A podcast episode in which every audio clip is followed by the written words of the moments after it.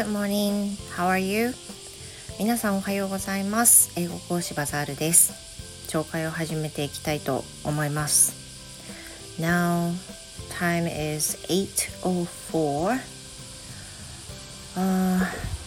it's about 10 minutes after waking up. 起きて大体10分ぐらいでしょうか。I brushed my teeth and started recording like this.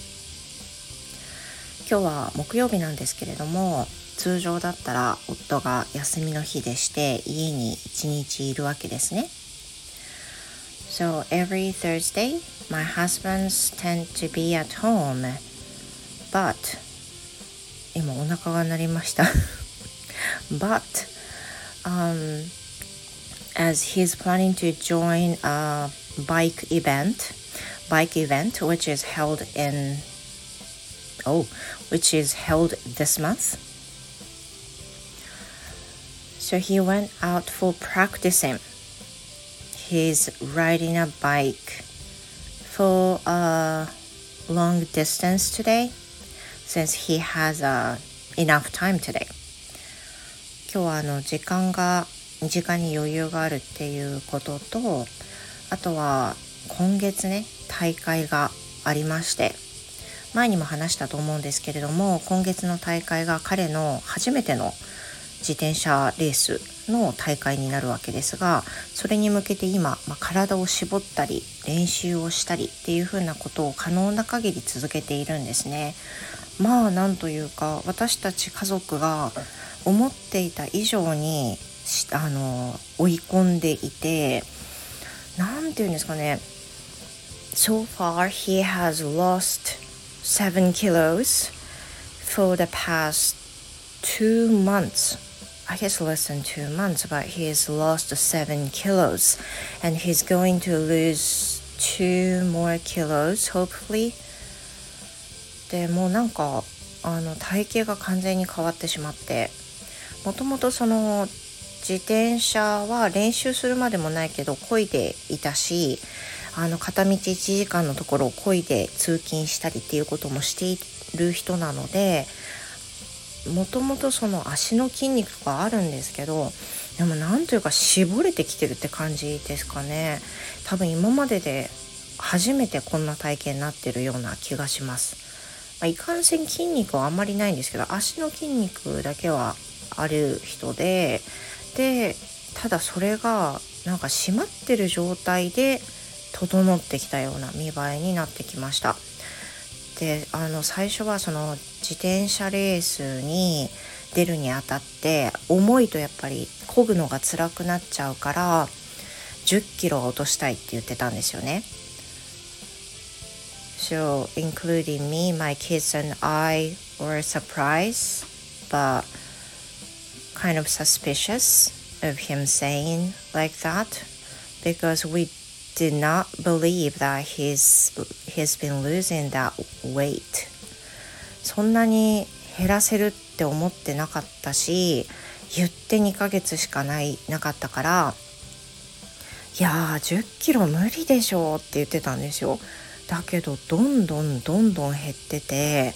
あの食事制限まあ厳しい食事制限はしてないんですよ。でもやっぱりその走る距離がめちゃくちゃあるんで本当に多分カロリー消費がえげつないんでしょうね。あの基本的にライドをした日っていうのは相当食べても全然体重が減ら体重が増えないというふうに彼は言っています。でとりあえずね私が心配なのはこの暑さねもうどえらい暑さですよ。本当に災害級の暑さというふうに言われているこの暑さの中でだってボイリングだもんねもうそんな暑さの中であれだけ、まあ、あれだけって私知らんけれども、まあ、すごい距離をねあの片道1時間ぐらいの1時間以上なんのかなだって県をまたいだりするんでの距離をあのライドするっていうのはまあ体調は大丈夫なのかなって私はそこだけが引きがかりですね。まあ、なんかレース当日に早くゴールできたかどうかっていうのは私にとってはどうでもよくてあの無事にゴールしてくれればという風な感じですやっぱり心配ですめっちゃ暑いからそれだけは気になっています So about that biking race I when I took a Cambly lesson yesterday I was talking about that to the teacher um, who was my one of my favorite teachers and uh, in the line I said I we are going to cheer him up but um, the teacher said it was not proper でそのあの話題をねキャンブリーを昨日受けた時に その先生にも話したんですよ。夫がバイクレースに出るんだけど私たちは応援に行くと思うと。で応援すると思うっていうふうなことを言いたくて We're going to cheer him up って言ったんですけどあそれは cheer him up じゃなくて cheer him on ねっていうふうに言われたんですよ。で、uh, right after that I I said that again. Well uh, we'll cheer him on って言ったんですけど I didn't know why it was wrong to say cheer him up so I searched it after the lesson and I found out the different difference like a slight nuance so I'm going to share that today in this 紹介でその話をね あのさっき言ったようにキャンブリーの先生に言って We're going to cheer him up. Cheer up を使おうと思って言ったんですけど cheer on ねって言われたんですよ。で正直ねあの恥ずかしながら私 cheer on っていう表現知らなくてえ？って思ったけどすぐ言い直したんですね。OK cheer him on って。でレッスンの後でちょっと調べたろうと思って cheer him up cheer him on っていうのを調べたんですね。違いを。そしたらね全然違うことに気づかなかったんだけど書いてあったんですよその違いが。だからあの、まあ、英語講師をしてるのに知らんのかって言われるのはもうごもっともなんですけれども同じように間違って考えていた、まあ、応援するっていうふうにだけ考えていたために間違っていた人にもこの情報をシェアしようかなって思います。でそもそも私が覚えていた Cheer Up cheer him up っていうのはどんな時に声をかけるかっていうとね元気がなくなってる人に対して元気を出してっていう意味で使う言葉なんだそうです。だから例えば「You look sad cheer you up cheer up」とかねそういうふうに言うのが正解。まあ、なんか元気なくしたとか例えばスコアが悪かったがっかりとかそういう人に対して Wow, do not worry about that too much. Cheer up. とかね、そんな感じらしいんです。だからそもそも夫のレースは元気なくしたり悲しんでないからこれは不適切なんですよね。で先生が指摘してくださった cheer on っていうのはもちろんその代名詞が入ると cheer him on ってなって cheer on him とは言えないんですけど cheer him on ですね。でこの cheer on っていうのはあの主にスポーツイベントなどの人に対して声援を送る応援するっていう時に使うのが cheer on なんだそうです。まさにだからバイクレースなんかはこれですよね。で調べていたら、まあ、あの思わずあの図らずともこの cheer for っていうのが出てきました。3つあったんですね。cheer up cheer on cheer for で cheer for っていうのは cheer on と似てるニュアンスがあってでこれはスポーツイベント以外にも使えるのであるっていうふうに、まあ、あるウェブサイトでは書かれていました。で Cheer4 っていうのは例えば、まあ、誰を応援してるとかあのなんかこう推しみたいな時にも使えると思うんですよね。Who are you cheering for?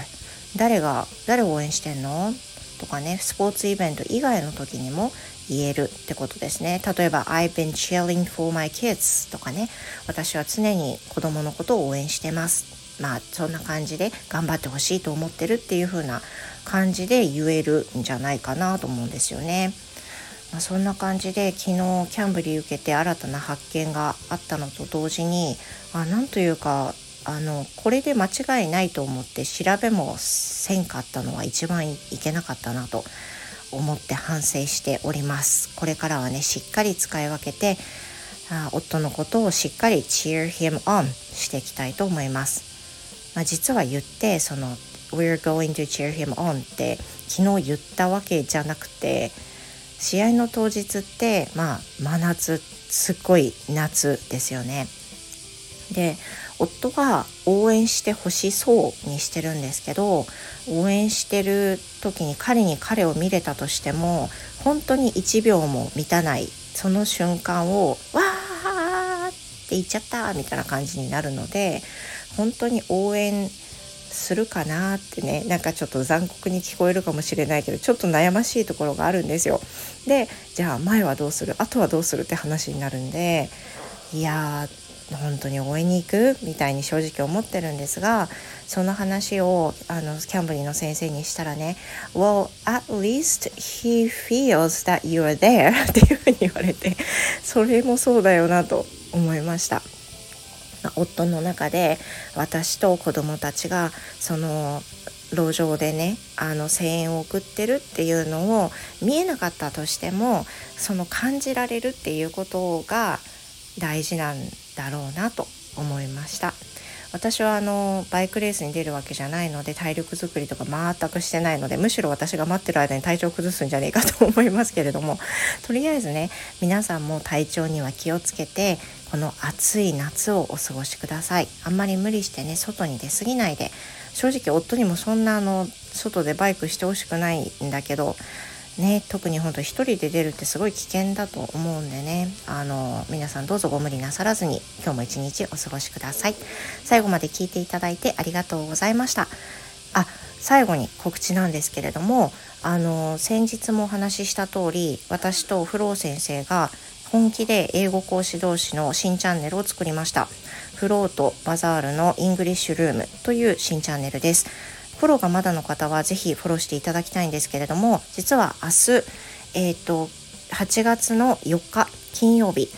お昼の12時から12時12時15分からごめんなさい。後でちょっとしっかりコミュニティに告知します、えー、ライブを行いたいと思います。これはあの元々の新チャンネルはメンバーさんを主にしたチャンネルなんですけど当然